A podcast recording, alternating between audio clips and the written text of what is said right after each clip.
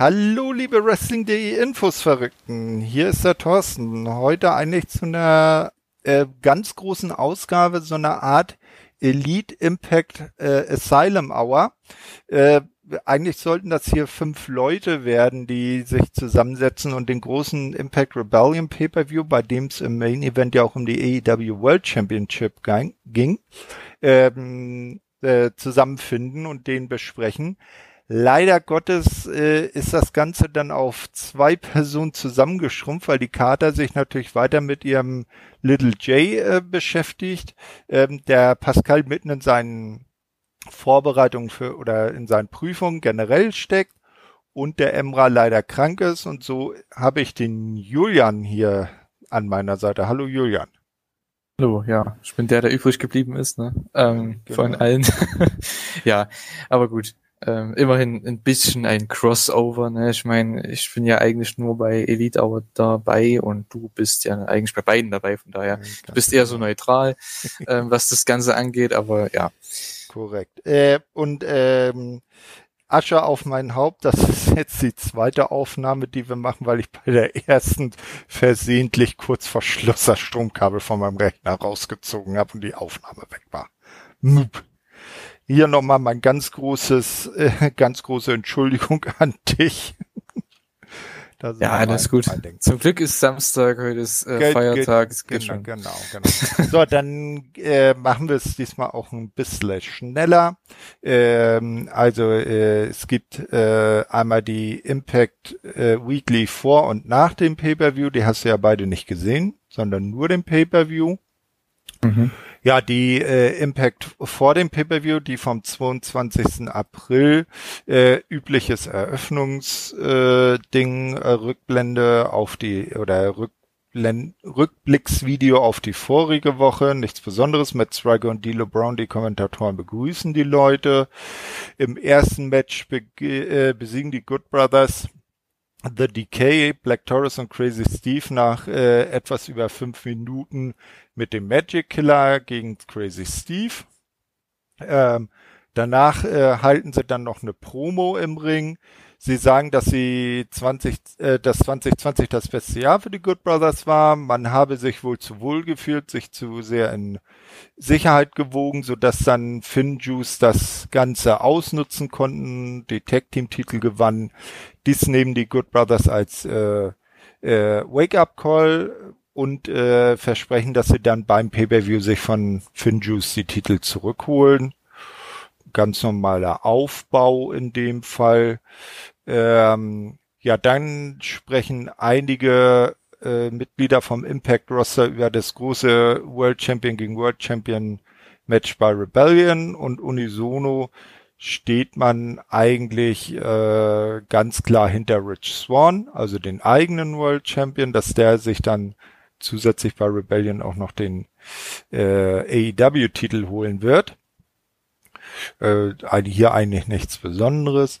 Ähm, Im nächsten Video äh, wird dann die Fehde von Violent by Design gegen den halben Impact Roster zusammengefasst, weil die ja gefühlt auf alles und jeden losgehen. Eric Young erklärt mal wieder, dass die Welt ihnen gehöre also hier auch nichts Besonderes. Ähm, dann kommt das erste äh, oder das zweite Match der Show. Äh, Tennille Dashwood äh, gewinnt äh, in knapp sieben Minuten gegen Susan via Pin nach dem Spotlight Kick. Baut auch ein bisschen auf dann das große Titelmatch Perazzo gegen Dashwood bei Rebellion hin. Nach dem Match äh, wird äh, Diana Perazzo dann äh, von Tennille beleidigt. Sie äh, habe die Herausforderung von Perazzo angenommen und äh, sei die bessere Wrestlerin der beiden. Bei Rebellion wird sie dann Championess, also auch da nicht wirklich was äh, äh, Besonderes, sondern äh, Aufbau nach Standard F. Dann kommen ähm, kommt Brian Myers äh, und hält eine Promo über seinen äh, früheren Buddy Matt Cardona. Während Myers sich weiterentwickelt hat, klammere Cardona sich weiter an seinen YouTube-Fame aus früheren Zeiten. Myers Auge sei nun wieder gesund und beim Pay-Per-View werde er Cardona schlagen. Also auch nichts Besonderes. Ähm, zup, zup, alles durch. Oder wolltest du zu einigen der Punkten etwas ausführen? Ich fand's da jetzt witzig, du sagst vielleicht.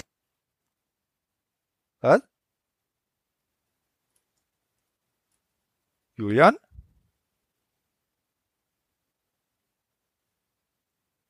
Ja, schon besprochen gehabt. Ähm, ich finde eigentlich den Aufbau an sich, ich meine, du hast ja schon gesagt, der ist sehr basic.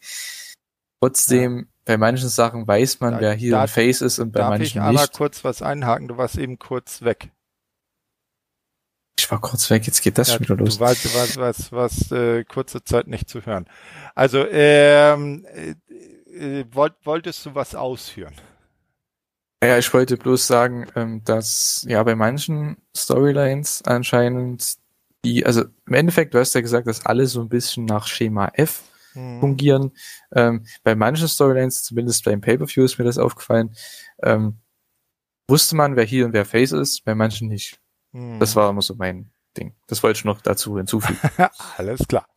Ja, dann kommt ein weiteres Hype-Video zum Main Event von Rebellion. Äh, dieses zeigt deutlich, dass alle Wrestlerinnen, also äh, alle Aktiven, wo, wo, sowohl weiblich als auch männlich, von Impact mit Ausnahme der Good Brothers, was wenig überraschend ist, auf der Seite von Swan stehen oder äh, hoffen, dass dieser gewinnt. Wir sehen dann Sammy Callahan, der eine Promo hält. Er fragt sich, weshalb Trey Miguel sein Angebot abgelehnt hat. Äh, nach seiner ironischen Frage verspricht er, dass er an Miguel ein Exempel statuieren wird. Bei Rebellion wird er dafür sorgen, dass Miguel nicht mehr in der Lage sein wird, aufzustehen. Die beiden treffen dort ja in einem Last Man Standing Match aufeinander. Dann besiegt in knapp dreieinhalb Minuten äh, Shira mit äh, Rohit Raju an seiner Seite Jake Something via Pin nach dem äh, High Sky. Rohit Raju hatte vorher für Ablenkung gesorgt. Ähm, danach ist dann die Rückantwort von äh, Trey Miguel auf die Promo von Sammy Callahan. Äh, ist aber keine direkte Antwort-Promo. Er sitzt vielmehr mit seinem äh, Trainer auf der äh, auf dem Apron in der äh, des Rings in der Trainingshalle und die beiden unterhalten sich und das Ganze wiegelt sich so nach und nach hoch und der Trainer äh, peitscht äh, Trey Miguel richtig aus, so dass der richtig heiß auf den Kampf wird und am Ende sagt, er wird das jetzt Sammy Callahan beweisen. Ähm, dann äh, ist Rich Swan zu sehen, der für eine äh, Promo in den Ring kommt. Er beschwert sich über Kennys Verhalten bei der Pressekonferenz. Da hatte Kenny ihm ja eine Ohrfeige verpasst und gibt zu, dass er ihn auf den falschen Fuß erwischt habe. So habe Swan geglaubt, Kenny würde ihm der Hand, äh, würde ihm die Hand schütteln, da er ein Gentleman sei. Wenn er ihn unbedingt attackieren will, dann solle er in den Ring kommen. Stattdessen meldet sich Kenny, äh, melden sich Kenny und Don Callis aber nur über Screen zu Wort. Sie sind heute nicht vor Ort und werden natürlich am Sonntag da sein und äh, Rich Swan dessen Titel abnehmen.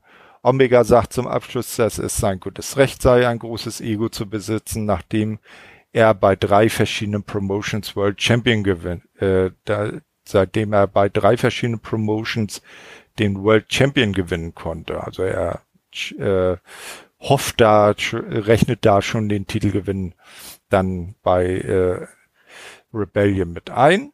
Also ist da sehr selbst überzeugt. Äh, wenn was ist, hakst du einfach dazwischen, ne? Ja, na klar. Alles klar. Gut. Äh, als nächstes im Anschluss feiert Moose sein Comeback. Nach seiner Niederlage gegen Rich Swan musste er seine Gedanken sortieren und äh, nun sei er hier, um Swan zu gratulieren. Also er kommt dann noch dazu, wenn Swan noch im Ring ist.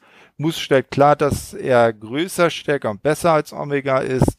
Der große Unterschied zwischen ihnen ist, dass Omega Komplizen hat. Swan sollte den Titel besser nicht an Omega verlieren, denn wenn das passiere, werde Moose ihn wieder besuchen kommen. Ja, ist auf jeden Fall eine coole Sache, weil mhm. ähm, Moose schon jemand ist, der in Zukunft ähm, ja auf jeden Fall für den World Title da ist. Ne? Ich meine, das wäre jemand, der dann auch gegen Kenny antreten müsste. Mhm, ganz genau. Ja, dann sehen wir ähm, eine neue Vignette zum Comeback von Taylor Wilde. Da werden wir dann ja bei Rebellion und der Weekly danach auch noch einiges sehen. Äh, danach besiegt in unter zwei Minuten Jordan Grace äh, Kira Hogan via DQ, nachdem deren Tag Team Partnerin Tasha Steels ins Match eingegriffen hat. Ähm, danach bricht dann äh, noch, äh, als alle noch im Ring sind, äh, bricht ein äh, Brawl aus. Äh, die Champions gewinnen die Oberhand gegen Jordan Grace, bis plötzlich Rachel Ellering den Save macht. Die Tochter von Paul Ellering wird äh, von Grace als ihre neue Tag-Team-Partnerin bei Rebellion vorgestellt. Also sie wird an der Seite von Jordan Grace um die äh, Impact Knockouts Tag Team Championship antreten. So, als nächstes sehen wir dann eine Antwort-Promo der äh, Herren Tag Team Champions von Finjuice, die aus Japan äh, dann heraus erklären, dass sie glücklich darüber sind, dass die Good Brothers wieder bei 100% sind. Dadurch hätten sie dann keine Ausreden mehr, wenn Finjuice bei Rebellion ihre Titel verteidigen.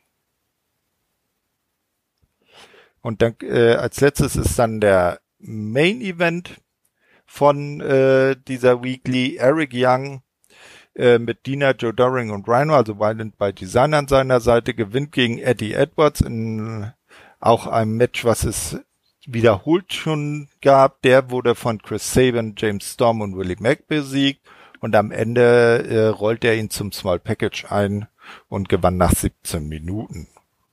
Nach dem Match begann ein großer Brawl zwischen allen Teilnehmern. Die acht Leute stehen sich ja in einem Vor- und Vor-Tag-Team-Match äh, dann beim Pay-Per-View gegenüber. Kurze Zusammenfassung in zehn Minuten. Da haben wir bei der ersten Aufnahme ein bisschen länger bei für gebraucht. Ähm, ja, kommen wir dann zu Rebellion selber. Ähm, übrig hier ist Eröffnungsvideo. Wir sehen, wie der Impact World Champion Rich Swan in der Halle ankommt und von Trey Miguel, Alicia Edwards und Willie Mack begrüßt wird. Anschließend begrüßen uns dann die beiden Kommentatoren zum heutigen Pay-Per-View.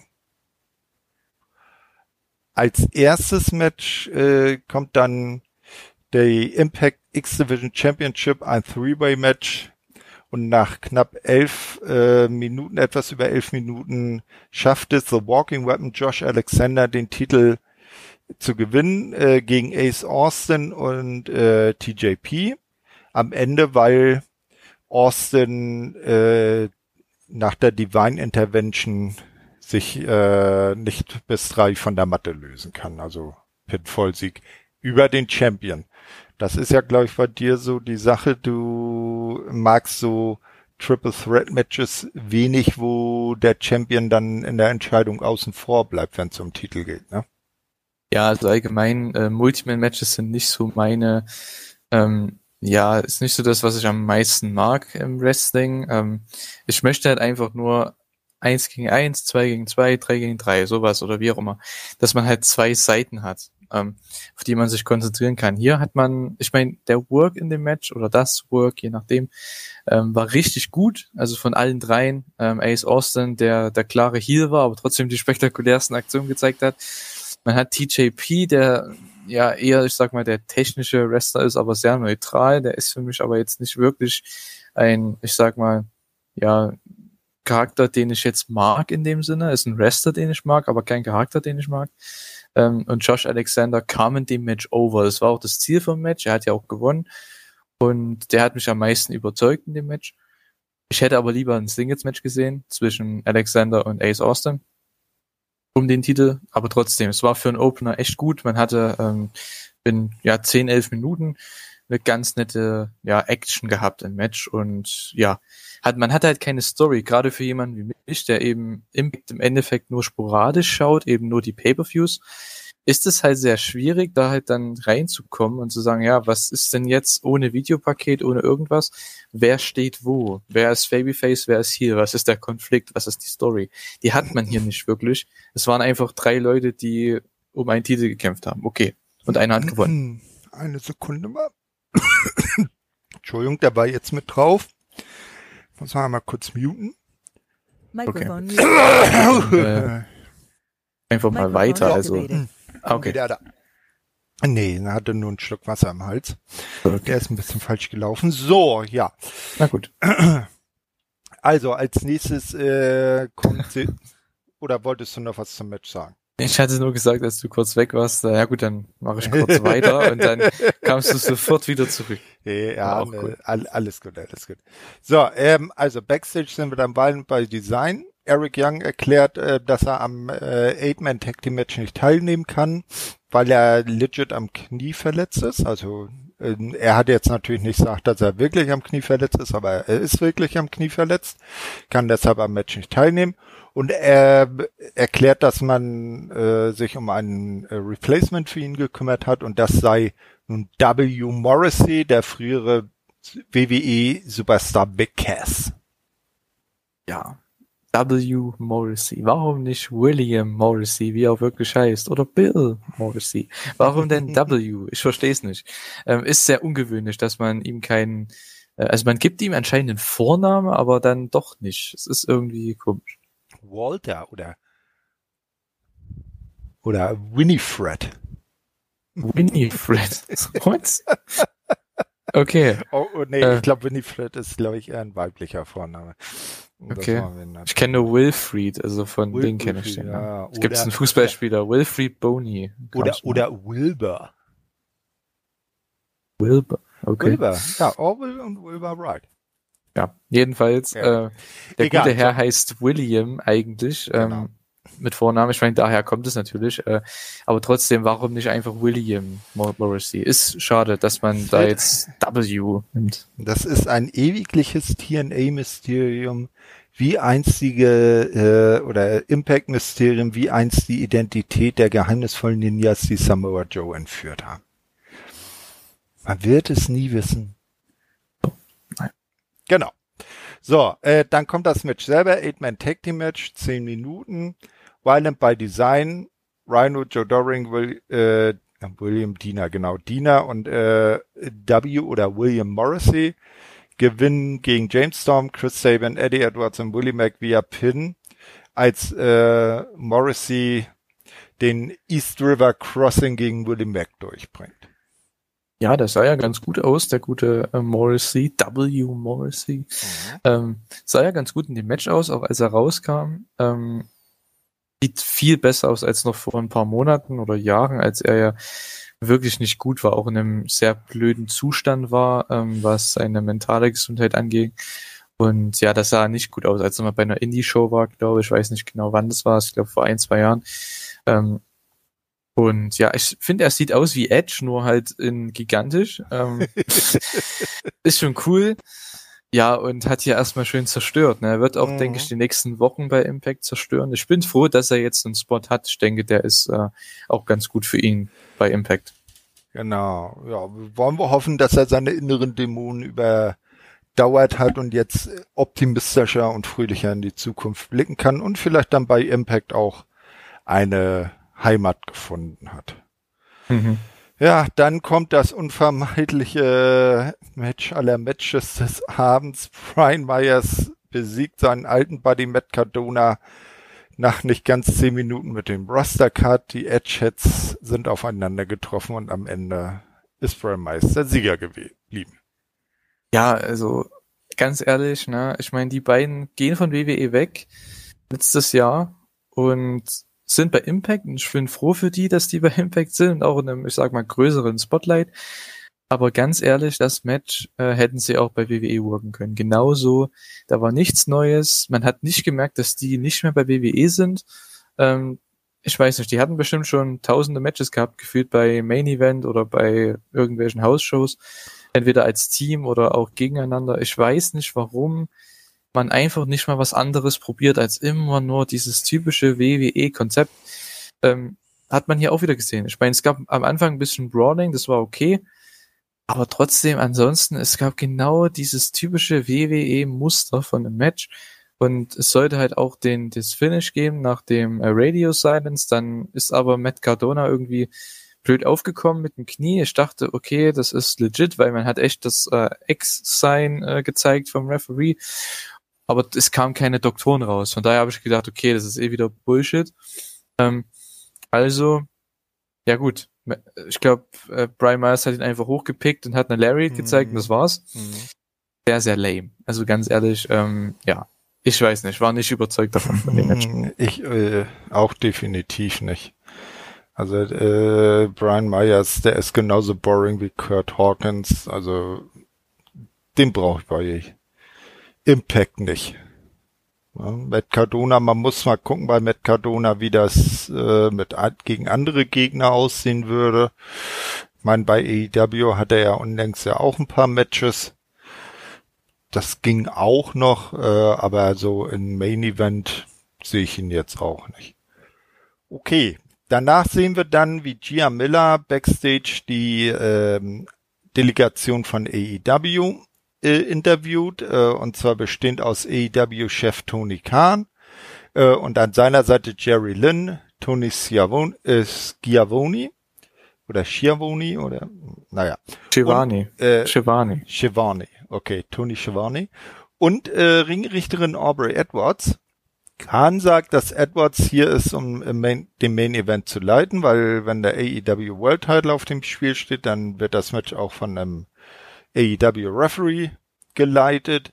Scott Damour taucht auf und bringt seinerseits Brian Hebner mit und sagt, äh, ein Match um den Impact World Title wird von einem Impact Referee äh, geleitet und so war klar, beide Referees leiten das Match und äh, man konnte sich schon denken, wie ein Element des Matches aussehen wird, aber da kommen wir dann später dazu. Da muss dir bei diesem äh, bei diesem Interview ja äh, ein bisschen das AEW-Herzchen aufgegangen sein. Ne? Denkst du? Naja, ich war sehr, sehr beeindruckt von äh, Tony Kahns Heel da sein. Ich meine, das hat er ja schon öfters gezeigt durch diese Vignetten, die habe mhm. ich auf mhm. Twitter immer gesehen mit äh, Tony Schiavone. Übrigens, das äh, Skier-Vone, was du äh, ja. immer sagst, oder das, das äh, kommt von Chris Jericho. Das, der Ach, hat so. immer, der hat ihn immer aus Spaß damals bei WCW ähm, Skier-Vone genannt. Weil so. das war sein, ich weiß auch nicht, sagt, sagt er auch immer wieder, wenn er ihn sieht, ja, Tony Skierbo. äh, das ist so ein bisschen das Ding. Ja, gut.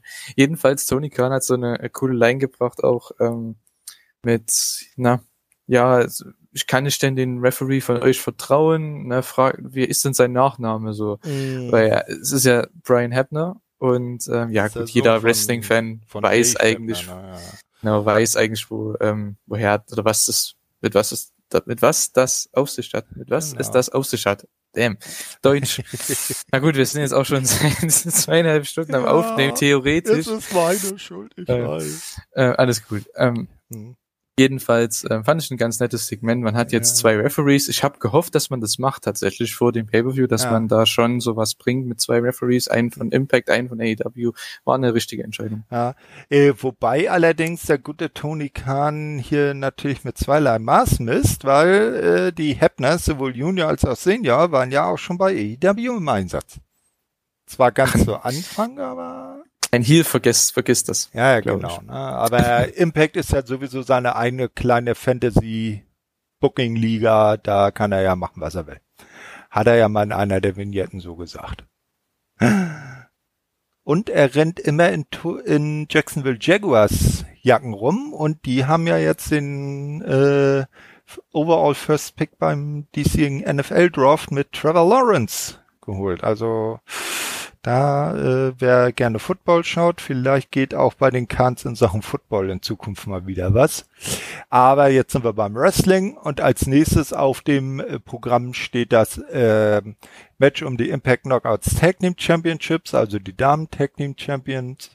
Und dort äh, konnten sich Jordan Grace und Rachel Ellering die Titel von Tasha Steels und Kira Hogan dem Team Fire and Flavor holen, nachdem Rachel Ellering Kira Hogan äh, äh, bis drei äh, nach dem Sky High Variation auf der Matte halten konnte.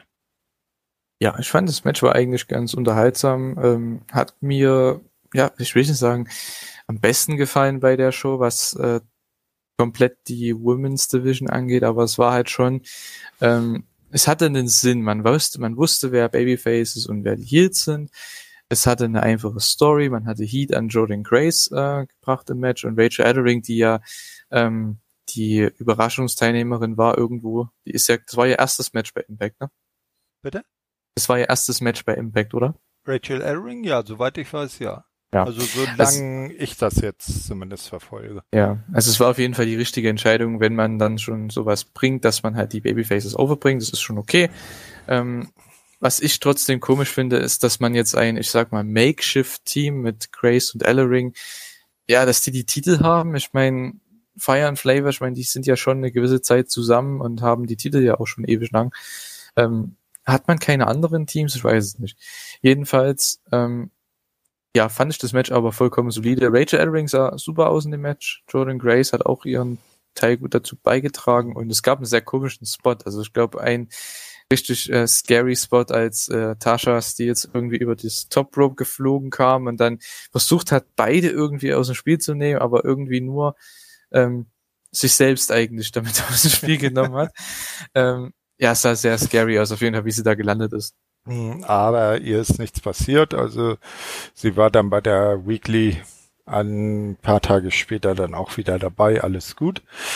Ja, äh, und alle äh, um Längen, um Lichtjahre fast schon besser als alles, was man in anderen nordamerikanischen Ligen im Bereich Women's Tag Team Wrestling in den äh, Hauptshows sieht. Das nur mal so als kleiner Hint äh, am Rande. Ja, gut. Äh, ist aber bestimmt auch das einzige, weil das, du hast ja im Endeffekt hier das einzige richtige Team, oder gehabt mit. Ja, Fire and Flavor sind das ja. einzige wirklich feste Tag-Team. Also im Endeffekt haben die auch keine Division. äh, das ist wohl richtig, aber trotzdem kriegen sie es besser hin als andere, sagen wir es mal so. Ja, das stimmt, ja. Na? Gut, als nächstes sehen wir dann das Last Man Standing Match. Trey Miguel gewinnt äh, nach äh, knapp 15,5 Minuten äh, als er dann vom äh, Apron einen Running Cutter gegen Sammy Callahan zeigt und diesen durch einen Tisch befördert. Danach kann Callahan sich nicht mehr bis 10 auf die Füße zurückkämpfen und Ray Miguel gewinnt. Äh, und du siehst das ja ein bisschen erstaunlich, weil das gefühlt irgendwie äh, so war, dass Callahan 99,9 Prozent des Matches dominiert hat und am Ende gewann Ray Miguel mit einer Aktion. Eine Offensive. Ja, Aktion ich meine, ich verstehe, was man damit machen wollte. Man wollte halt eben die Story halt, ähm, ja, beenden oder halt ja aufgehen lassen, dass äh, Dre Miguel halt doch die Leidenschaft hat für so ein Match und auch gegen Callahan das zeigen kann. Ähm, ich fand, also ganz ehrlich, Miguel hat ja das ganze Match gesellt und Callahan hat die ganze Zeit dominiert, bis auf den letzten Move. Also sein Comeback, das Comeback von Trey Miguel war im Endeffekt das Finish. Ähm, dieser Cutter durch den Tisch, wie du schon gesagt hast. Mhm. Ja, aber es gab ganz interessante Aktionen. Man hat schon, ja, ich sag mal, Dinge gemacht, die man normalerweise nicht unbedingt sieht. Also nicht die typischen Dinge wie Thumbtacks, mhm. Blut oder ähm, ja, Kendo-Sticks oder so ein Quark. Man hat wirklich auch mal ja, ich meine, gut, Tische hat man sowieso immer, das ist klar. Aber man hat auch mal die Ringtreppe mit reingebracht. Man hatte auch äh, so eine, so eine Art Sch äh, Schraubschlüssel gehabt, glaube ich, als äh, Waffe. Ähm, man hatte die, ne? Ja, man hatte äh, die die Box mit die die Production so ein bisschen mit reingenommen als als Waffe. So, ähm, das hat mir ganz gut gefallen. Aber Trey Miguel hat wirklich gesellt ohne Ende. Selbst der erste Spot war ja ein Slam aus dem Ring auf den Hallenboden. Da habe ich schon gedacht, Junge, du wirst in fünf Jahren das bereuen, so, ne, wenn du ja. sowas machst.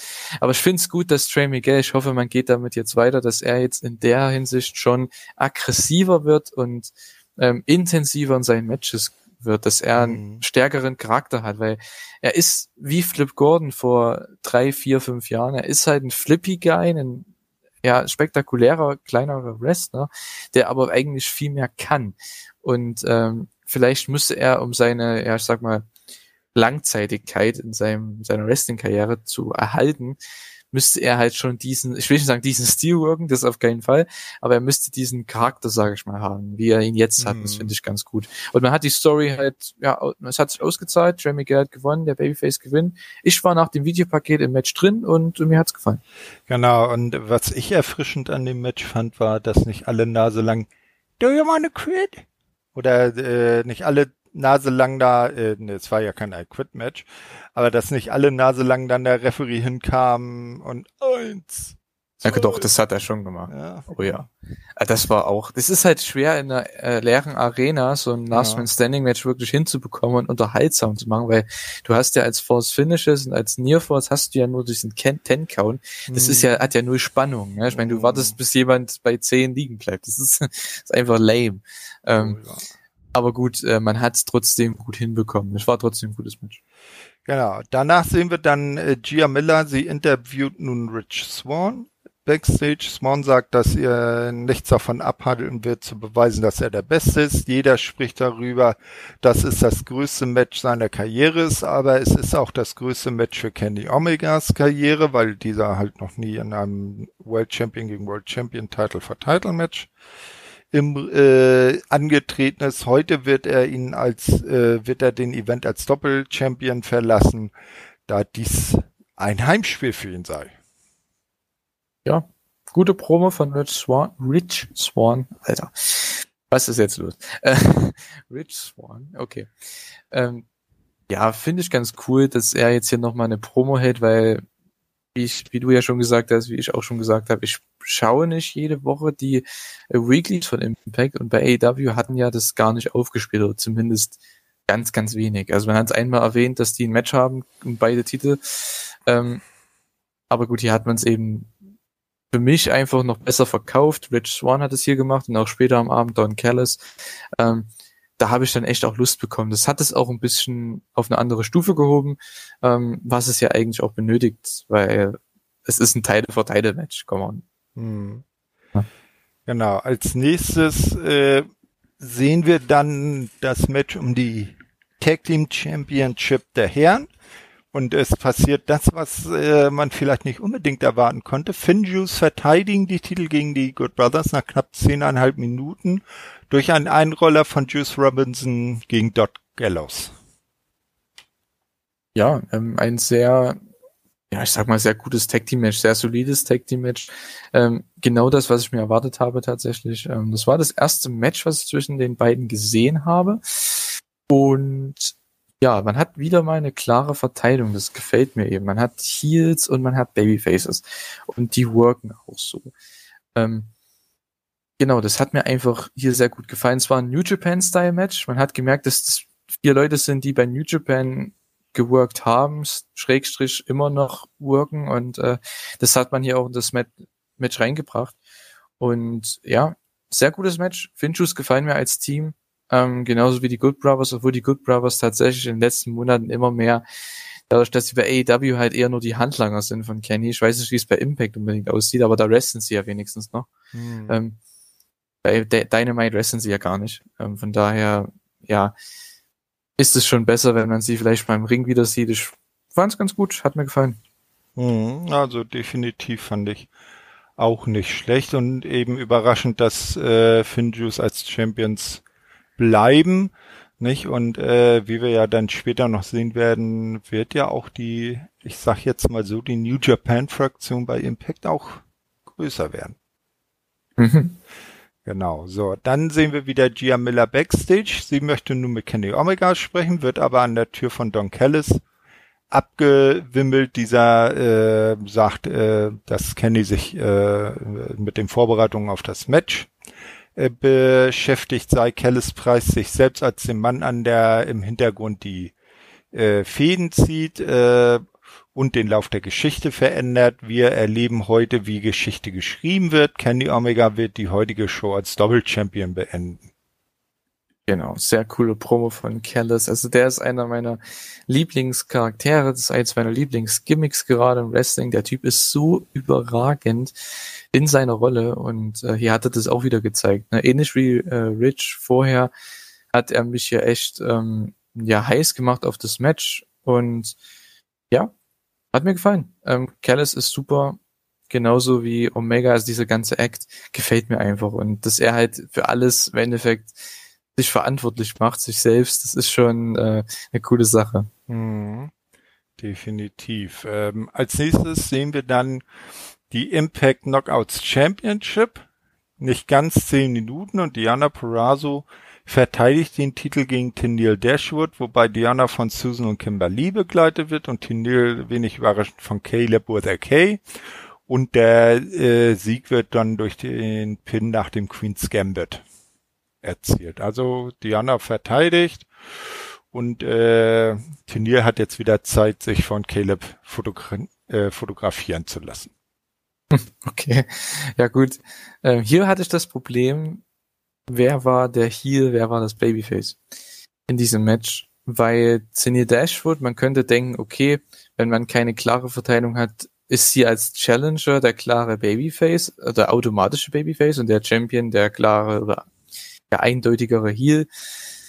Hat man aber im Match nicht so wirklich reinbekommen. Man hat auch nicht wirklich eine Story gehabt, weil wie im Videopaket vorher irgendwie gezeigt wurde, hat die ja die gute Tenil ja nur ein Match gewonnen, ein Number One Contenders Match, via, ich sag mal, ja, die hat sich da einfach, hat einfach nur abgestaubt, ne? Ja, sie hat, Den sie hat, hat, ihren inneren Edge, ihren inneren Ulti Ultimate Opportunist rausgeholt und äh, wie du sagst, einfach die Chance ergriffen und abgestaubt. Hm. Ja, das Match war hier und da ein bisschen, ja, wie soll man sagen, Hit and Miss. Ne? Also es gab verschiedene Spots, die waren nicht wirklich auf derselben Seite oftmals, die beiden, obwohl sie ja eigentlich gute ähm, Workerinnen sind und auch, ähm, ja, Freunde sind, auch in Realität, glaube ich. Ähm, also das, die kennen sich ja auch, ne? Ich meine, es ist ja nicht so, dass die noch nie miteinander was gemacht haben.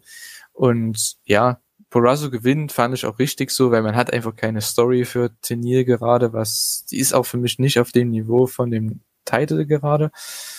Leona Porazzo ist genau da, wo sie hingehört und äh, ja, das hat mir an sich gefallen, dass sie gewonnen hat, aber das Match war in Anführungszeichen für mich das schlechteste Match der Show, das mhm. ja, Match, was ich am wenigsten mochte. Ja, ähm, und dann passierte etwas, was ich ein bisschen komisch fand, weil im Match ja Diana eher so facig agiert hat und Tindil eher so die Heel-Rolle eingenommen hat. Nach dem Match dann Diana, Susan und Kimberly äh, Tindil äh, äh, verprügelt haben, bis Taylor Wilde, die große Rückkehrerin, den Safe macht. Wilde schaltet dann Susan und Kimberly aus. Porazo kann noch rechtzeitig den Ring verlassen und äh, zieht sich dann mit ihren beiden äh, Freundinnen zurück. Tja. Ja, also da, da, hm? da hat man ja, Entschuldigung, äh, da hat man ja ähm, irgendwie gezeigt, dass der Neil doch irgendwie Babyface ist. Also weil sie wurde ja dann attackiert. Ich weiß nicht. Turnt sie Babyface? War sie vorher Babyface? Ich weiß es nicht. Ich schaue halt die Weeklies leider nicht. Ähm, ähm, deswegen kann ich das nicht. Das war so meine Frage jetzt hier, ne? weil im Match hat es nicht so wirklich gewirkt. Ähm, und nach dem Match dann eher doch, was eigentlich blöd ist, weil das nach dem Match interessiert mich eher weniger als das Match. Mhm. Aber gut. Ja, muss man mal schauen, wie es da weitergeht. Äh, dann sehen wir die Kommentatoren, die so ein bisschen auf das äh, die künftigen Shows oder größeren Shows angehen. So wird es am 15. Mai, also recht bald, ein Impact Plus Special mit dem Namen Under Siege geben. Äh, dann einen knappen Monat später, am 12. Juni, ein weiteres Impact Plus Special mit dem Titel Against All Odds. Und dann wird es im Juli den großen Slammiversary 19 Pay-Per-View geben. Äh, und da sind im äh, Promo-Video oder zum im, im äh, Teaser-Trailer, wie man das wohl so nennt, äh, sind dann ja so Leute zu sehen gewesen wie ein Samoa Joe oder ein Kazuchika Okada, die beide ja auch schon eine Impact-Vergangenheit haben. Ja, Joe ist da eher noch der realistische. ne? ähm, aber gut, Joe, ich meine, gut, wenn er ähm, da sein oder wie sagt man, ähm, wenn er da sein könnte, wenn er available ist, ne, warum nicht? Hätte ja. was auf jeden Fall für die Show, wäre ein cooler, ja, ähm, ja, Selling Point einfach. Und man hat ja noch kein Datum bekannt gegeben für die Show. Von daher irgendwann im Juli, da laufen ja diese ganzen ähm, 90-Day-Clauses aus von WWE, von den Verträgen. Ähm, hätte ich auf jeden Fall nichts dagegen, wenn Joe aufnehmen würde. Nee, definitiv nicht. Er wäre ja vielleicht dann auch ein interessanter Gegner für einen dann möglicherweise noch Impact Champion Kenny Omega. Oh ja. das wäre ne? Kenny Omega. Das wäre cool. Ja. Ne? Ja, eben, dann als nächstes sehen wir, wie für den Main Event ein Special Guest Commentator her, äh, dazu kommt, nämlich der gute Mauro Ronaldo äh, feiert seine Rückkehr äh, an einen Wrestling-Kommentatorenpult oder Tisch. Äh, und du hast ja im, in der ersten Aufnahme schon äh, deutlich gemacht, dass du äh, Morrow da, dass er dir sehr gefallen hat und der den Kommentar während des Main Events doch deutlich äh, niveauvoller gemacht hat. Oder deutlich auf jeden Fall. Hat, ne? Ja, auf jeden Fall. Es war eine immense Verbesserung ähm, zu dem, was vorher war. Ich meine, ich will jetzt nicht, ich will jetzt nicht äh, D'Lo Brown und Matt Striker so sehr, ähm, ja, so, so sehr kritisieren. Ich meine, die machen ihren Job auch trotzdem gut. Ähm, aber Mauro Ronaldo ist halt einfach nochmal zwei, drei Stufen drüber, was äh, Leidenschaft angeht, was Intensität angeht, was ein, das, dieses Must-See-Level, was das einem gibt. Das bringt ja eben alles mit und äh, das hat er hier auch wieder gezeigt. Ähm, ich finde halt Matt Striker, der Typ, ganz ehrlich, bei manchen Spots und so versucht er einfach viel zu sehr, ich sag mal, Wrestling-Fan zu sein. Er versucht viel zu sehr dieser Insider zu sein wie auch bei dem einen Spot bei Callahan und Trey Miguel, da hat er ja irgendwie gesagt, ja, gut, dass der Tisch, äh, es wäre gut gewesen, wenn der Tisch durchgebrochen wäre, ähm, bei dem einen Piledriver, ähm, weil das hätte ja ein bisschen den Fall abgefangen. Ist so eine Sache, das ist richtig. für jeden, der Wrestling kennt, ist das richtig, aber für die Leute, die in K-Fape in der Storyline sind, ist ja das Ziel, dass der Tisch bricht. Ne? Ich meine, es ist ja, ja, soll ja nicht irgendwie weniger schlimm sein als, naja, egal. Jedenfalls, der Typ haut manchmal Sachen raus, da muss man schon mal ein bisschen, ja, überlegen und Mauro Ronaldo macht es nicht. Der callt einfach hier einen Super Main Event. Definitiv. Ja, dann kommen wir zum Match selber. Also das große World Title gegen World Title Match hat äh, 23 Minuten gedauert und am Ende konnte sich per One-Winged Angel Kenny zum nun dreifachen World Champion Grün hält also die Impact Unified World Championship, die AEW World Championship und den Mega Champion Titel von AAA aus Mexiko. Äh, besonders zu erwähnen ist noch, dass im Match äh, waren ja, wie gesagt, zwei Referees. Dann kam es, wie es kommen musste. Brian Heppner, der das Match im Ring leitete und Aubrey Edwards, die zuerst draußen war. Brian Heppner äh, wird dann äh, K.O. Ge oder geht K.O. Dann kommt Aubrey in den Ring. Irgendwann holt sich Kenny dann einen Stuhl, will den gegen Rich einsetzen und Aubrey nimmt ihm den Stuhl ab.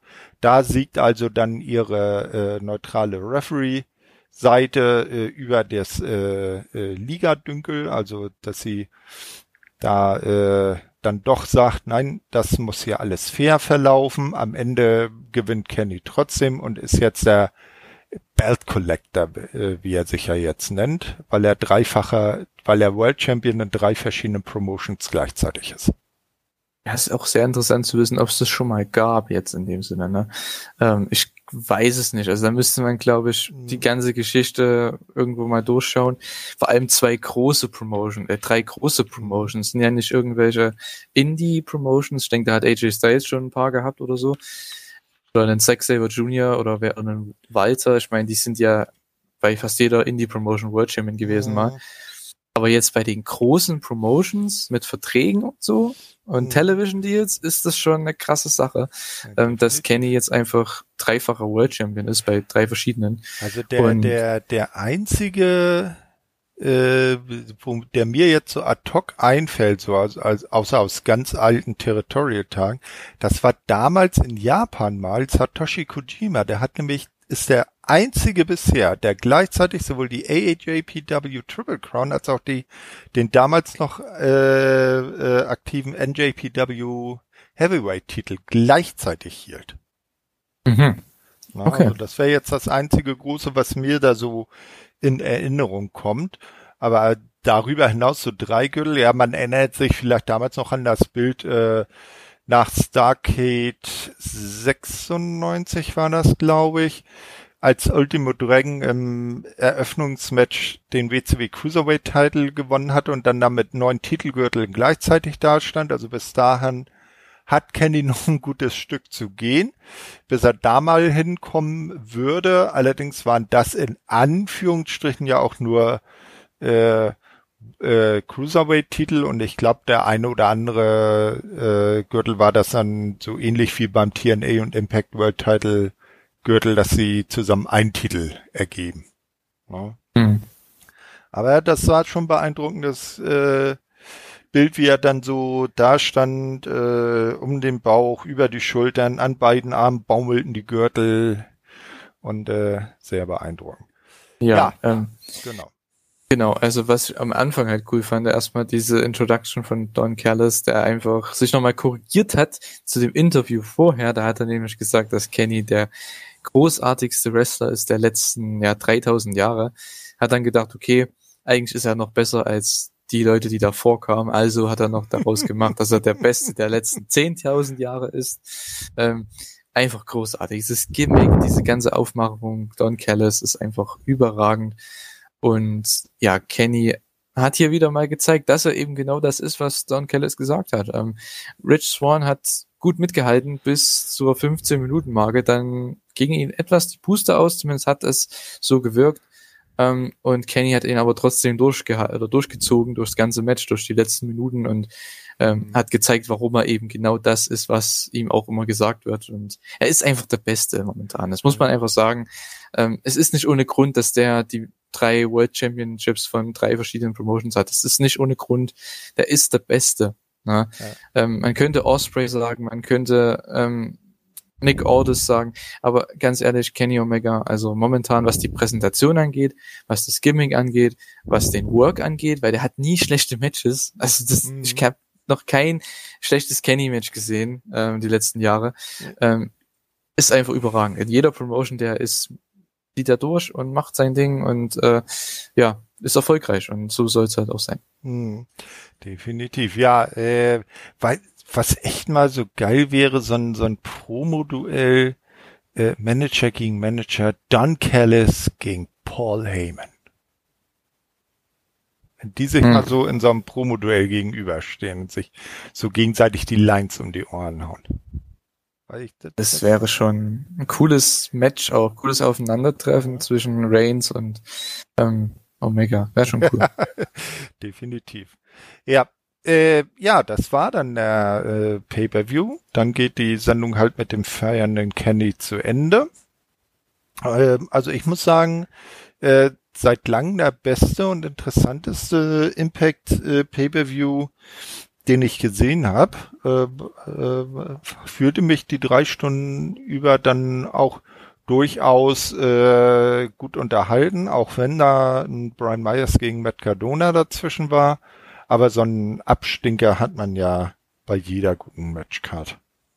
Ja, der Main Event hat natürlich alles nochmal herausgerissen und so soll es auch sein. Ich meine, das gehört dazu. Mhm. Ähm, dafür ist es ja der Main Event, dafür ist es die große Attraktion, dafür ist es einfach das Match, was man eben sehen möchte, warum man eben diesen Pay-Per-View sich geholt hat. Es war ja auch mit einer der ja, meist geschautesten, geschautesten äh, Pay-Per-Views von Impact seit Jahren, was die Streaming-Zahlen angeht, was schon ziemlich cool ist. Und ich denke auch die äh, Pay-Per-View-Buys werden dann auch ähm, dementsprechend ja ähnlich gut sein.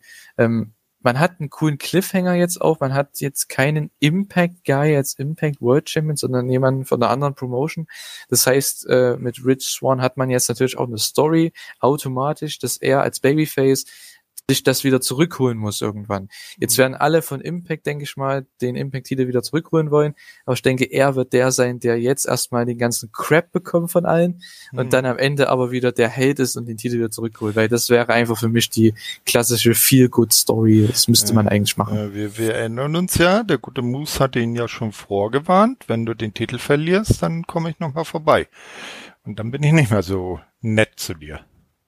Mhm. Ja, es wird wahrscheinlich ein Match werden für die nächsten Shows dann.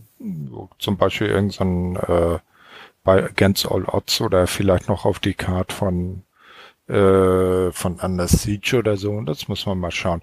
So, ich habe mir mal äh, basierend auf dem ähm, Showbericht den äh, unser guter äh, Jens, der JME, ähm, aufge, äh, in, auf die Seite gebracht äh, hatte, habe ich mir mal die äh, Kommentare dazu aufgerufen. Und wenn du Lust hast, können wir da ja mal kurz drüber schauen. Mhm, okay. Also der Nussknacker schreibt zum Beispiel, langweilig, war klar, dass Omega gewinnt, nichts anderes erwartet, langweiler geht, äh, langweiliger geht es nicht.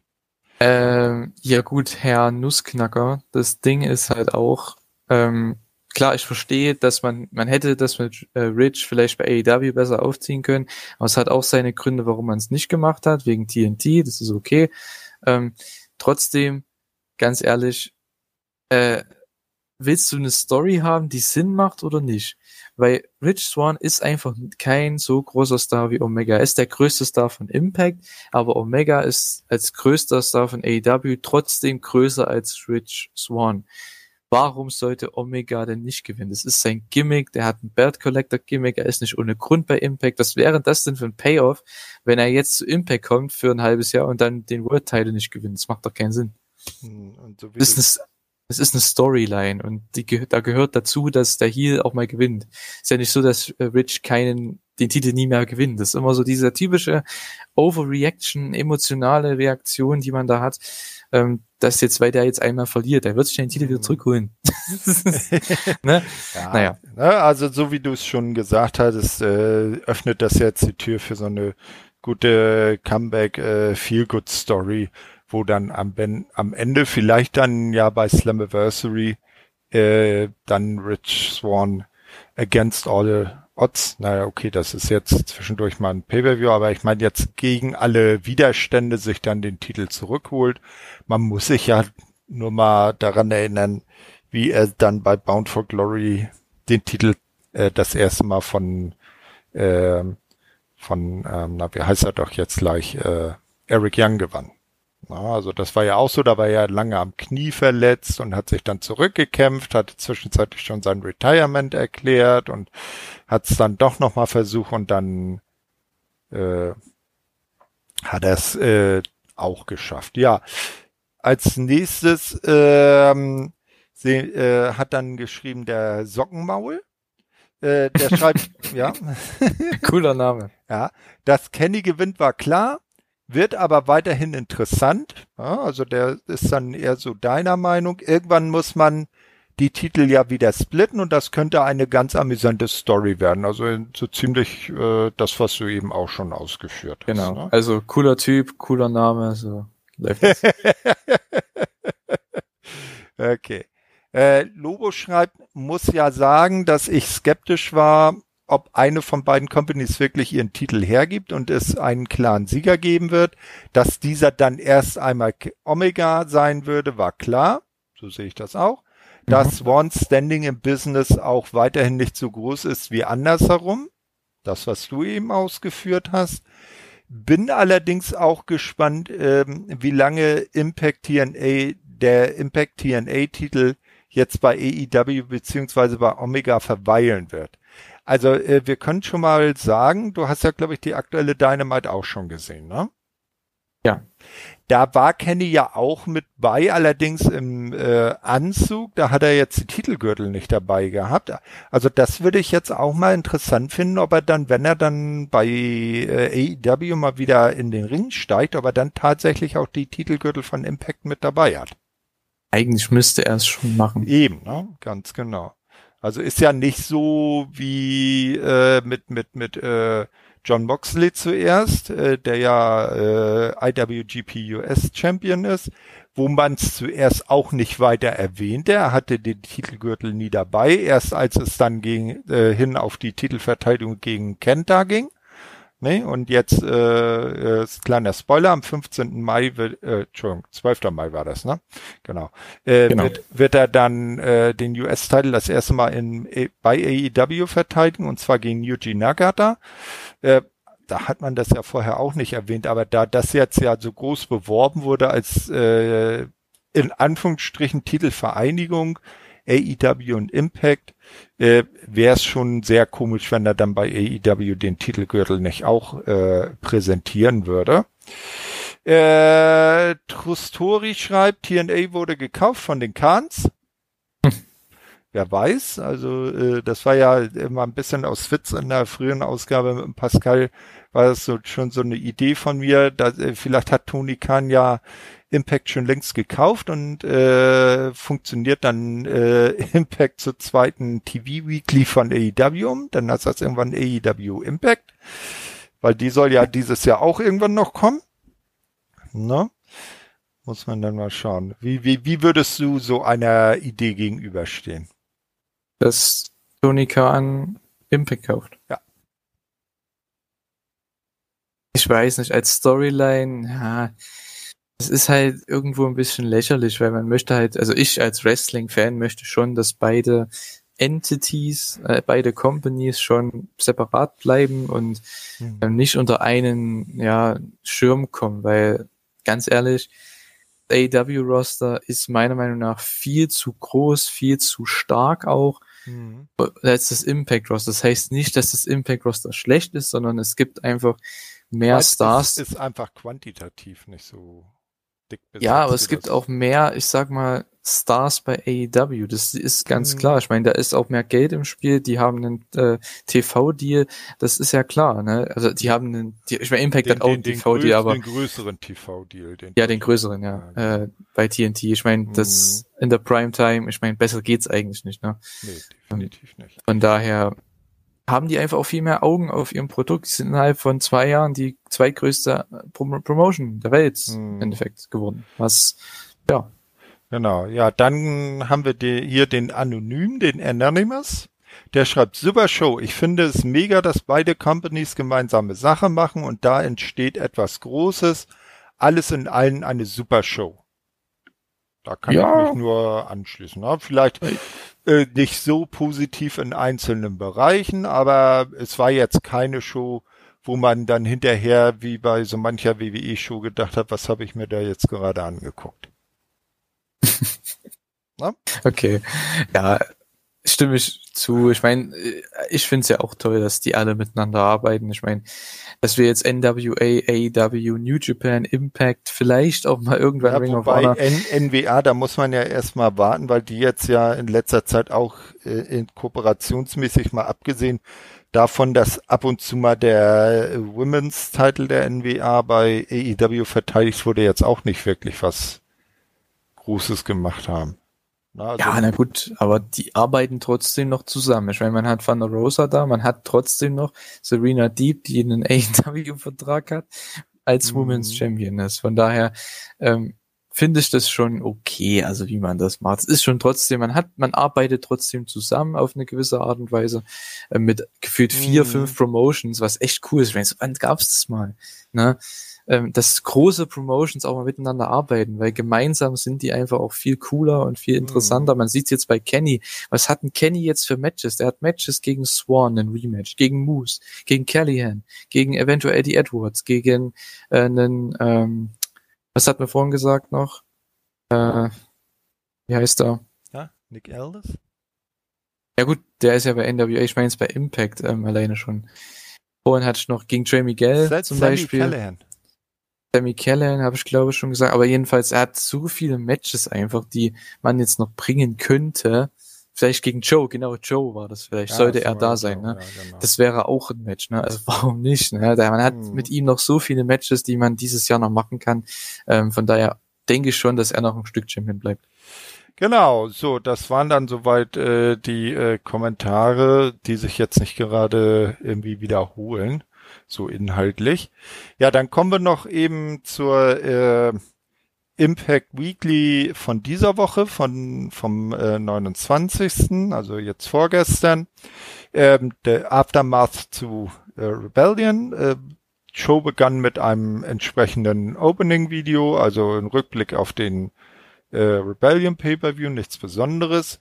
Danach sieht man dann, wie quasi der ganze männliche Lockerroom von Impact bei Scott Damour vorm Büro steht und diesen sprechen will, weil sich alle jetzt berufen fühlen, äh, die Wunde, die der äh, Titelgewinn von Candy Omega in der Impact-Seele gerissen hat, weil der der wichtigste Titel der Company jetzt in Händen einer anderen Promotion ist sozusagen, äh, sich alle berufen fühlen, äh, fühlen jetzt Kenny als nächstes herauszufordern und da den Titel wieder zurück nach Hause zu holen. Äh, Scott Moore erklärt dann, ja, da habe ich mir schon was ausgedacht, das erzähle ich euch gleich alles im Ring, geht schon mal vor. Dann rennen die alle weg. Und hinter Scott Damour kommt dann aus dem Büro noch Don Callis heraus und Scott Damour stellt klar, dass äh, oder äh, äh, Don Callis äh, erklärt, dass Kenny heute leider nicht persönlich da sein kann. Er wird aber später per Zoom zugeschaltet und dann sagt Scott Damour äh, ganz klar, wenn Kenny bis zum Showende nicht hier persönlich auftaucht, äh, nehme ich ihm den Titel wieder ab. Ja, das ist meine Ansage. Der, ist er instant seinen Titel wieder los. Äh, Kellis verspricht, dass er sich darum kümmern wird. Dann äh, ist äh, Scott Damour auch kurze Zeit später im Ring zu sehen und erklärt, äh, dass Rich Swan keine Rematch-Klausel in seinem Vertrag hat, also kein automatisches Rematch bekommt. Und er habe sich daher entschlossen, dass beim nächsten Impact Plus Special Under Siege am 15. Mai ein Six-Way um den Number One Contender Posten stattfinden wird. Und da wird es jetzt in dieser und der kommenden Woche äh, dann äh, Herausforderungsmatches drum geben, also um die sechs Plätze im, äh, in diesem Six-Way zu äh, füllen. Und als erstes äh, treten im ersten Qualifikationsmatch dann Chris Bay und Jake Something aufeinander. Nach knapp sechs Minuten gewinnt Chris Bay äh, durch äh, ein Schoolboy, wobei er allerdings äh, die Hilfe der Seile mit äh, in Anspruch nimmt, in die er dann seine Beine legt, um den Druck zu verstärken. Ah, okay, also Chris Bay ist auch also wirklich ähm, so viel, um, also er muss cheaten, um einen Jake Something zu besiegen. Ja, Chris Bay ist halt auch äh, eher so Cruiserweight und Jake Something Heavyweight, also äh, so. da ist das schon glaubhaft, dass er dann sich solcher Mittelchen bedient. Mhm. Na klar, aber Six-Way bei dem Pay-Per-View, ich weiß nicht, ja, ich meine, du hast ja, äh, ja bei dem Special. Ähm, ich meine, du hast ja vorhin schon beim Triple Threat gesagt. Mhm. Ähm, und ich sag's auch hier gern nochmal, also ich bin kein Fan von diesen Multiman-Matches. Ähm, das ist einfach, mach doch lieber ein Turnier. Ich bin wahrscheinlich einer der wenigen, der das so sieht, aber das ist ja auch okay. Ich meine, wenn Leute das feiern, ich meine, Six-Way-Matches oder allgemein Multiman-Matches sind ja oftmals sehr aufregend. Mhm. Ähm, von daher, da kann viel passieren, das ist spektakulär, aber für mich ist das einfach so, naja, ich meine, jetzt gewinnen die Leute in Singles-Matches, was Gutes, aber im Endeffekt treten die an gegen fünf andere. Da kann mhm. einfach jemand einen Move raushauen und dann staubt der andere ab. Na, weiß. Ist ein bisschen weird. Ja, vielleicht bauen sie ja noch eine Elimination Rule mit ein. Ja, das würde um einiges besser. Das würde es um einiges besser machen. Okay. Ja, Backstage sehen wir dann Don Callis, der mit Kenny Omega äh, telefoniert. Der Impact World Champion soll besser schnell in den Jet steigen und nach Nashville kommen. Ähm, Sammy Callahan kommt hinzu und erklärt, dass er es auf Kenny Omega und seinen Titel abgesehen hat. Also da ist schon mal der erste, der dann direkt gegenüber von Don Kellis seine Ansprüche geltend macht und äh, Donner sah da auch nicht so ganz glücklich mit aus, dass Sammy jetzt da äh, seine Herausforderung ausgesprochen hat. Mhm. Vielleicht geht man ja schon bald mit äh, Sammy gegen Kenny, mal sehen. Hm. Hätte ich nichts dagegen. Nö, definitiv interessant, genau. Ja, Gia Miller interviewt jetzt Backstage Taylor Wilde zu ihrem heutigen Comeback-Match. Also sie wird dann oder hat dann bei der Impact-Ausgabe auch tatsächlich ihr erstes Match nach sehr vielen Jahren für die Company gehabt. Wild kann es kaum erwarten und zeigt sich bereit. Neil Dashwood kommt hinzu und bietet eine Partnerschaft an. Wild lehnt das Angebot ab, denn sie hat es auf Diana Perazzo und die Knockouts Tag, äh, die Knockouts Championship abgesehen und äh, wozu dann ein Tag Team mit äh, Tenil Dashwood bilden. Das bringt ja beim Singles-Titel auch nicht so viel. Ne? So, äh, danach sehen wir dann äh, eine Promo von W. Morrissey, also dem ehemaligen Big Cass. der sagt, äh, dass viele ihn erkennen, aber niemand kennt ihn richtig. Das Wrestling-Business sei voller schlechter Menschen und der Unterschied zwischen ihnen und ihm ist, dass er es nicht fürchtet, dies zuzugeben, dass er ein schlechter Mensch sei.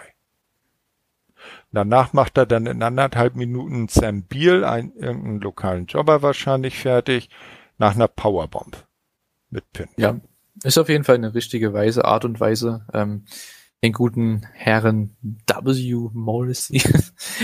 Im Endeffekt, so sehr ich den Namen auch unlogisch finde, mhm. er ist sehr, sehr erinnerungswürdig. Mhm. Also ich er bleibt im, Gedächtnis, ne? Das, ja, das, das ist schon ja cool. definitiv äh, dann die Hauptsache dabei. Ja, ja, dann als nächstes sehen wir dann Kimberly, Diana Perazzo und Susan, die von Gia Miller äh, zum äh, Comeback von Taylor White interviewt werden. Kimberly kündigt für den heutigen Abend einen Sieg gegen White an. Sie ist also ihre äh, Gegnerin.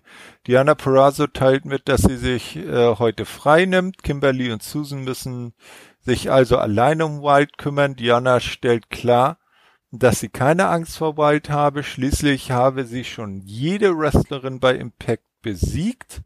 Dann kommt aber Havoc dazu, die äh, gefühlt einen halben Kopf größer als Diana ist und äh, doppelt so kräftig. Ähm, und äh, funkelt sie nur böse von oben herab an, geht dann wieder und man sieht, dass Diana doch durch diese Begegnung sehr verunsichert scheint. Ja, ähm, klingt nach einem äh, Titelprogramm für den nächsten Pay-per-View vielleicht. Und das wäre auch etwas, oder es wäre auch ein Titelprogramm, wo man den Titel wechseln lassen könnte, weil ich denke, Havoc ähm, klingt für mich zumindest, das was ich von ihr gesehen habe, ähm, im Tag Team mit Nevea, ne? Mhm. Ähm, ist sie ja schon sehr gut, finde ich. Also für ja, die, die Voraussetzungen, die sie hat.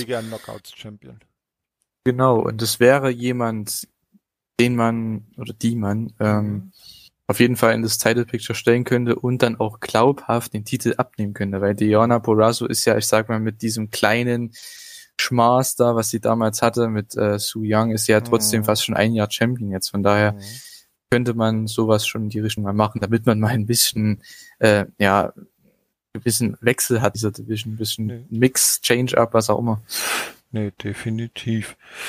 Ja, mal ein bisschen neues Blut reinbringen, weil Diana, die hat sich jetzt so gut bei Impact entwickelt. Also die ist da wirklich äh, Top Heel im Moment. Wunderbar. Ja, als nächstes sehen wir dann Gia Miller, die befragt Willie Mack zu der Niederlage im Eight-Man-Tag bei Rebellion. Mac antwortet, dass er keine Ahnung hat, was Morrisseys Problem ist, aber wenn er ein Fight will, dann kann er ihn haben. Mac fordert Morrissey zu einem Match bei Under Siege heraus. Äh, ja, also, also nichts Besonderes in der Promo. Ähm, nee, aber es ist ein cooles Match für äh, Morrissey, um da noch kurz einzuhaken. Also ähm, ich denke, es wird jetzt kein so krasser Squash werden, wie du ihn jetzt beschrieben hast von dem äh, Jobber da.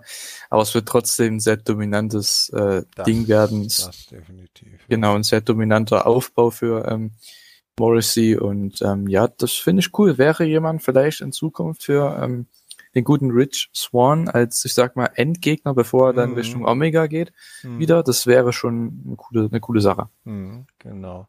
Ja, dann kommt das äh, Redebüt-Match von Taylor Wilde nach etwas über sechs Minuten kann sie Kimberly via Submission im Indian Deathlock dann besiegen oder im Sharpshooter, je nachdem wie man ihn nennen will, den Move.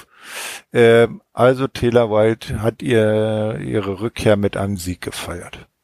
Und nichts Besonderes war auch so abzusehen, da sie ja schon ihre Ansprüche auf den Knockouts-Titel äh, unterstrichen hat und da wäre es ja äh, nicht zuträglich, wenn man gegen die Helferlein vom Champion dann verliert.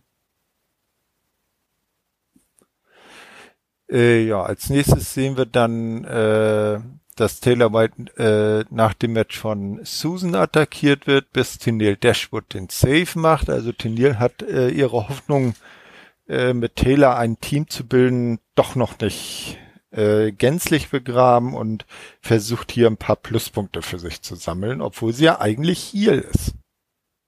Ja, ähm, Na gut, man braucht sie wahrscheinlich gerade in dieser Rolle, ähm, weil man vielleicht sogar mit Havoc und Wild dann irgendwie einen Six-Man-Tag gegen Porazzo, Kimberly und Susan macht. Mal sehen. Vielleicht ist das ja ein Match für ähm, diese zweite Show Against All Odds, ich weiß es nicht.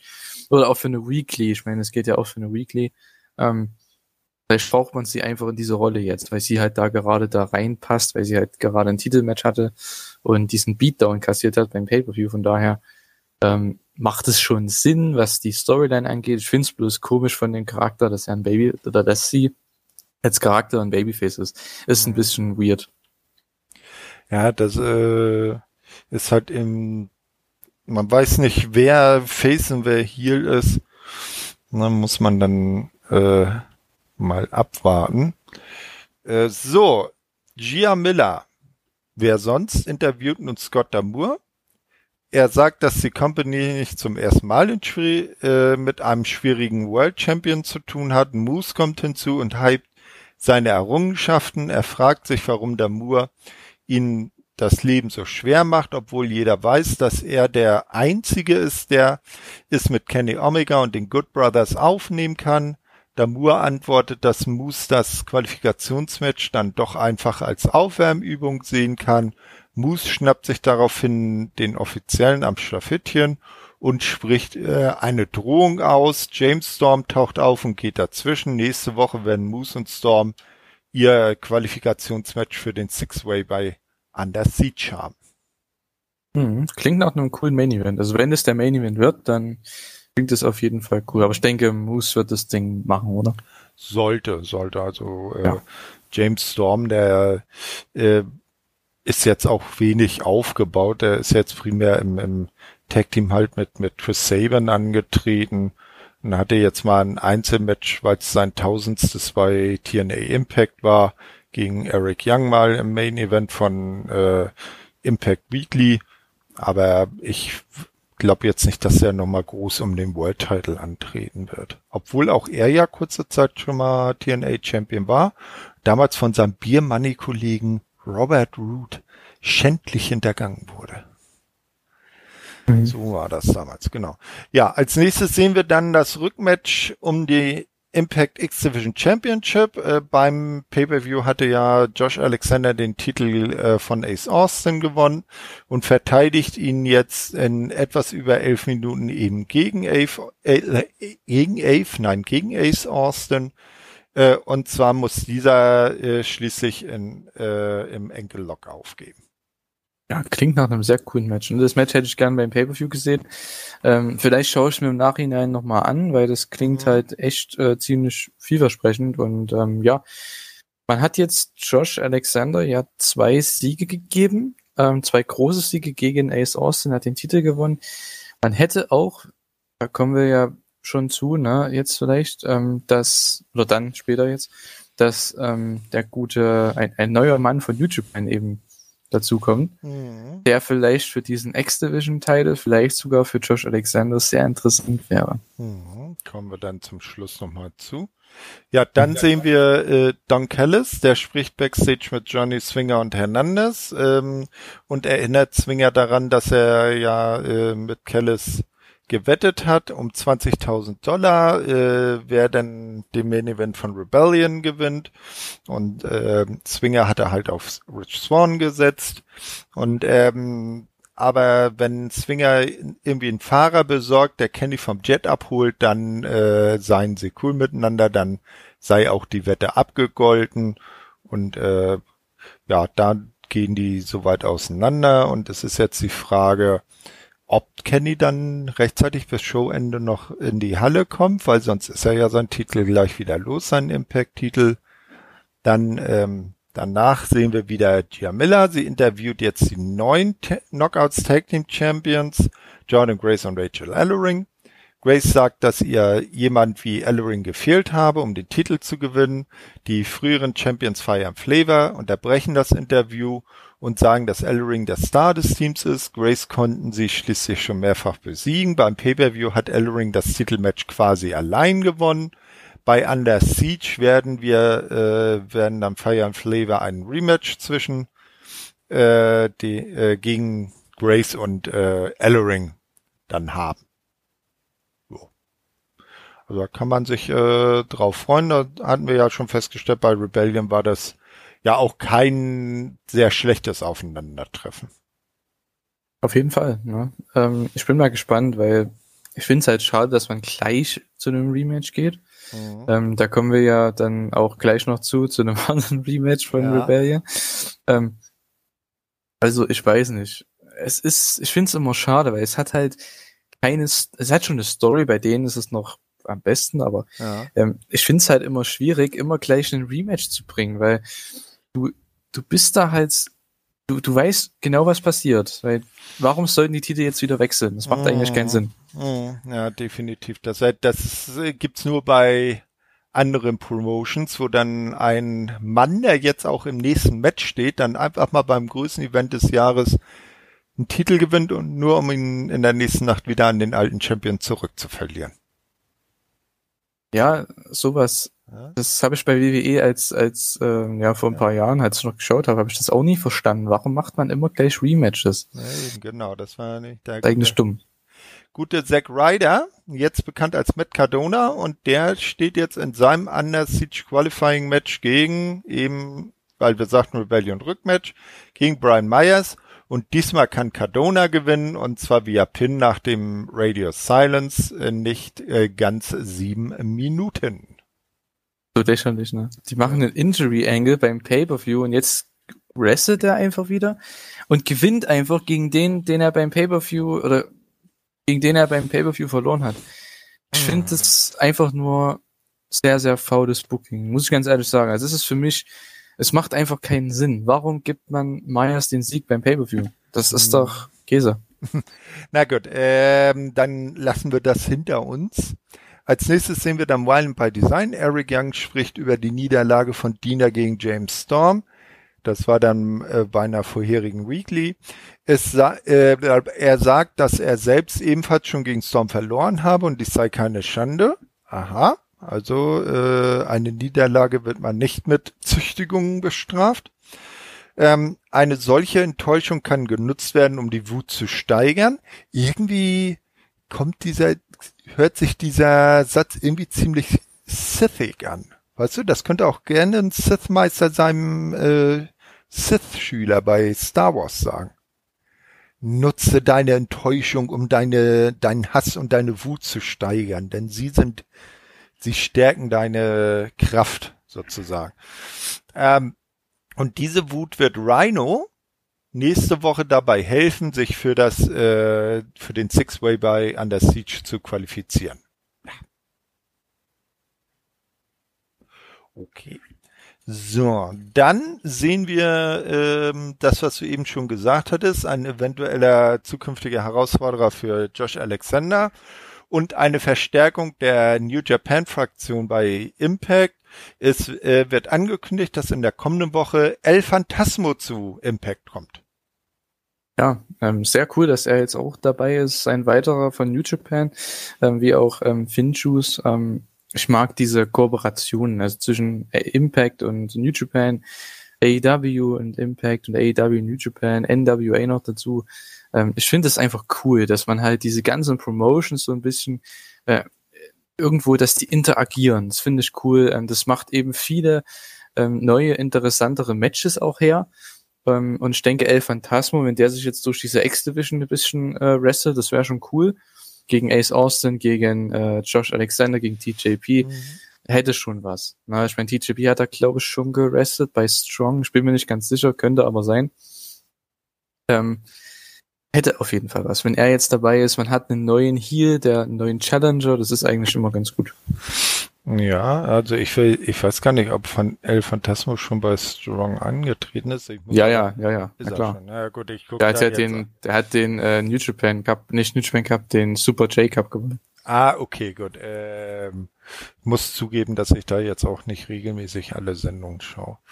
Ja, als äh, nächstes wird dann ein Ausblick auf die kommende Woche äh, gegeben. So werden wir dann eben die schon announceden äh, Under Siege Qualifying Matches, nenne ich sie jetzt mal, Chris Saban gegen Rhino sehen und Moose gegen James Storm und zusätzlich wird auch Rohit Raju gegen Trey Miguel antreten. Ähm, danach weisen die Kommentatoren darauf hin, dass Kenny noch äh, 17 Minuten Zeit hat, um in der Halle aufzutauchen, bevor Scott Damour ihm den Titel wieder aberkennt.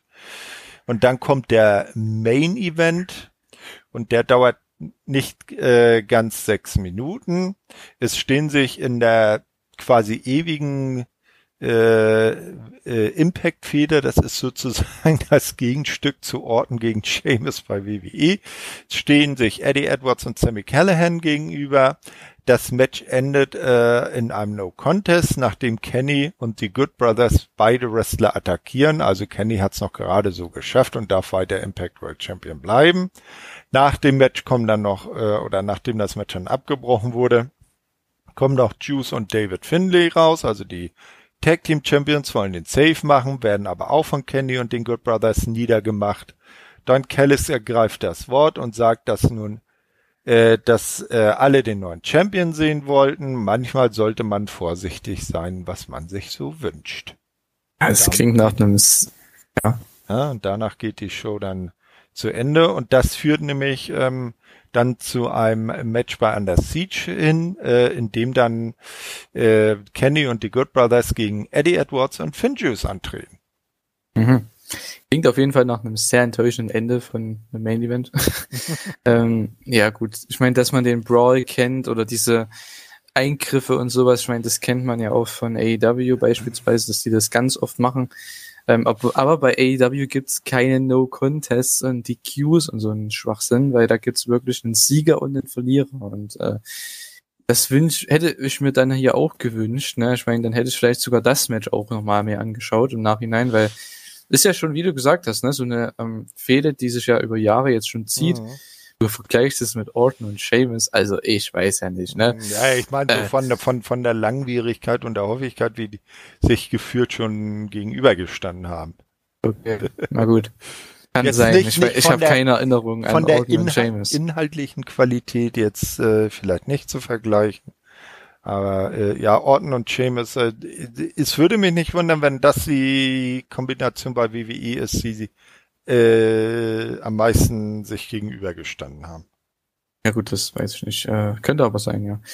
Ähm, ja, ich denke mal, dass man wohl in Richtung Kenny gegen Sammy Callahan geht. Ne? Zumindest das wird die erste Titelverteidigung sein, gehe ich mal von aus. Ähm, weil ich wüsste nicht, wer da sonst noch sei, wer da reinkommen könnte. Moose ist jemand für vielleicht später, Swan sowieso.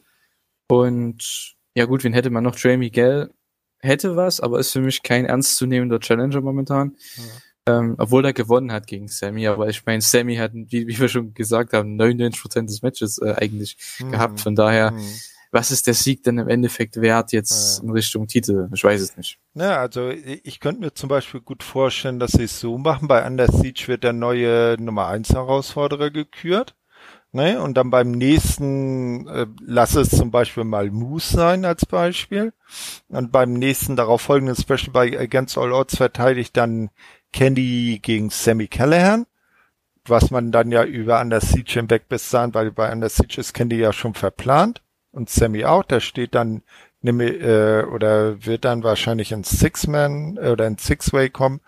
Äh, vielleicht da verlieren gegen den späteren Gewinner des Matches.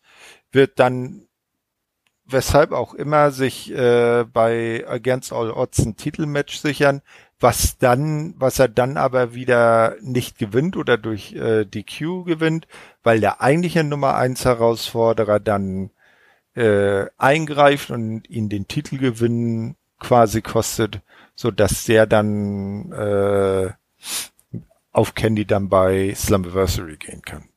Ja, aber auch lame als Finish. aber Strauß Impact zu, weil Impact ist halt auch so ein bisschen Abklatsch von ja, möchte gern gute, also richtig, möchte gern richtiges äh, TV-Wrestling. Mhm. Ne?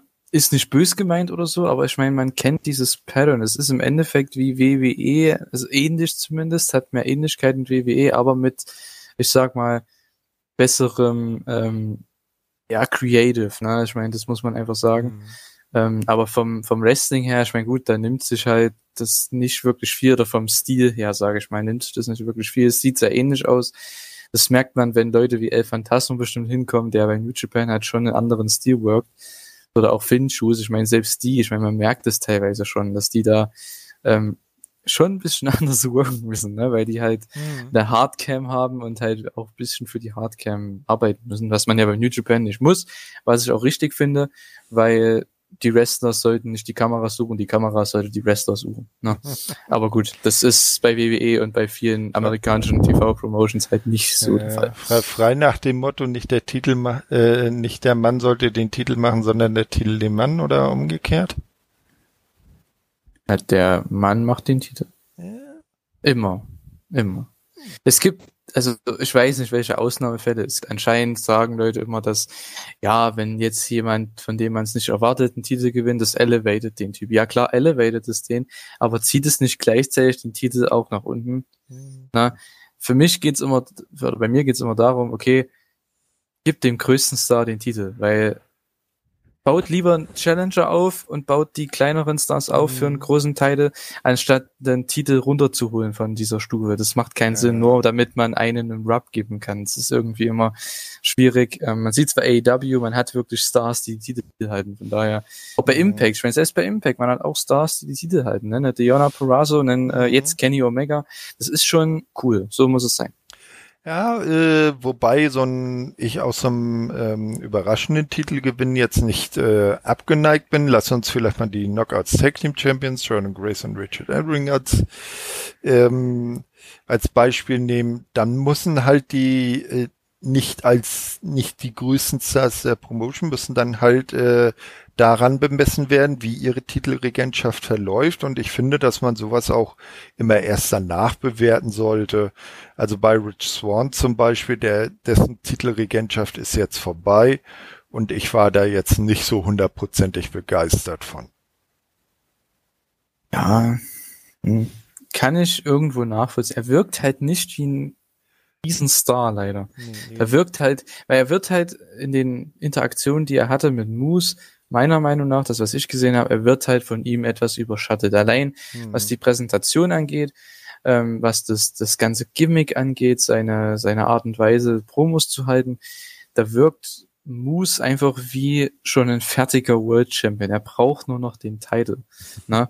ähm, trotzdem wird er ihn irgendwann wieder bekommen. Ich gehe mal davon aus, dass nächstes Jahr das der Fall sein wird, spätestens. Ähm, wenn Rich den Titel wieder gewinnt von Kenny. Von daher, ähm, ja, bin ich mal gespannt. Genau, ja, wunderbar. Dann sind wir jetzt durch.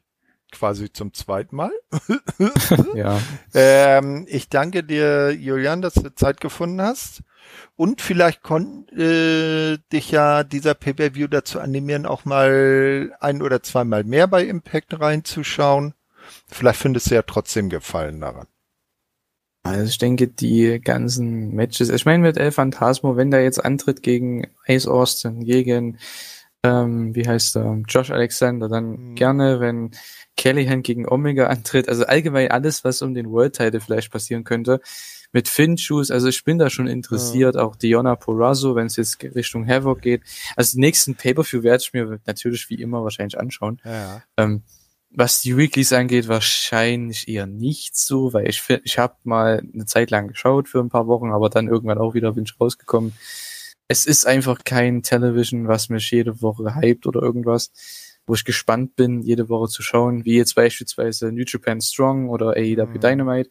Das sind eher meine Shows. Da gehört Impact jetzt nicht direkt dazu. Ähm, aber hier und da ein paar Matches schaue ich mir trotzdem gern an. Von daher, warum nicht? Hm, ich will jetzt noch mal kurz noch mal was äh, schauen. So. Ja, dann hoffen wir mal, dass dann beim, du kannst ja mal äh, nächste Woche zum Beispiel schauen, da ist ja dann El Phantasmo dabei. Und wenn es dich dann wieder ein bisschen packt, dann äh, kannst ja vielleicht bei der nächsten, beim nächsten Impact Asylum dann wieder dabei sein, dann ist vielleicht auch der Emra wieder auf den Beinen, so dass wir dann den Pascal weiterwürdig vertreten können. Na klar, mal sehen. Ne? Ja. Wird sich, denke ich, finden. Ja, wunderbar. Dann äh, schauen wir mal eben noch mal, was es bei uns bei Wrestling Infos die in nächster Zeit so auf die Ohren gibt. Da haben wir ja im Forum unseren äh, wunderbaren Kalender. Da könnt ihr, liebe Fans, auch immer äh, dann äh, draufschauen. Also äh, es wird sicherlich dann ähm, die äh, äh, wöchentliche Ladung auf die Ohren geben von ähm, Andy und dem äh, Chris aus Wien. Ob das dann wie bei äh, in der jetzigen Woche dann ein Live-Pay-Per-View sein wird oder ob sie wieder zu ihren Weeklies zurückkehren und wie da die Gewichtung auf die einzelnen äh, äh, Weeklies ist, ähm, das muss man dann abwarten, weil ich glaube herausgehört zu haben, dass die beiden auch auf WWE nicht mehr allzu viel Bock haben. Ähm, ja, und da müssen wir mal schauen. Also Ende nächster Woche, da hören wir beide uns ja schon wieder zur nächsten äh, Elite Hour. Müssen wir dann mal äh, schauen, äh, wer dann da mit dabei ist. Vielleicht der Emra, muss man mal gucken, vielleicht die Kater, äh, wenn die bis dahin äh, den Little J soweit im Griff hat, dass man da mit aufnehmen kann, weil ich glaube, sie wird auch zu gerne langsam wieder ans Mikro zurückkehren. Ja, seid da mal gespannt. Äh, uns beide erwischt ihr auch äh, gerne auf Twitter oder könnt äh, zu dieser Aufnahme auch im Forum mit uns äh, diskutieren. Die Twitter-Handle findet ihr in der äh, Sendungsbeschreibung auf der Homepage und im Forum und auch im Text auf, äh, ja, nee, das ist ja die, wollte gerade sagen WordPress, aber das ist ja die Webseite. Damit erstellen wir die ja. Ja, äh, würde uns freuen, wenn ihr uns die Meinung zu dieser Aufnahme und zu Rebellion soweit mitteilt. Äh, wäre sehr interessant. Und dann äh, verbleibe ich mit den abschließenden Worten und überlasse dem äh, Julian dann die letzten Worte aus der Sendung raus und sage Tschö mit Ö. Ja, danke fürs äh, Zuhören. Ähm, ja, war ein langer Tag für uns beide jetzt äh, mit dieser ja, doppelten Aufnahme im Endeffekt, aber es hat trotzdem Spaß gemacht. Ich meine, ähm, es war ein sehr guter Pay-Per-View, hat sehr viel Spaß gemacht, ihn zu schauen. Wird auch die nächsten Monate, denke ich, wieder Spaß machen, ihn zu schauen. Also ja, es gibt viel bei Wrestling Infos zu hören, ihr wisst's. Und äh, ja, schaltet dann das nächste Mal wieder rein und ciao.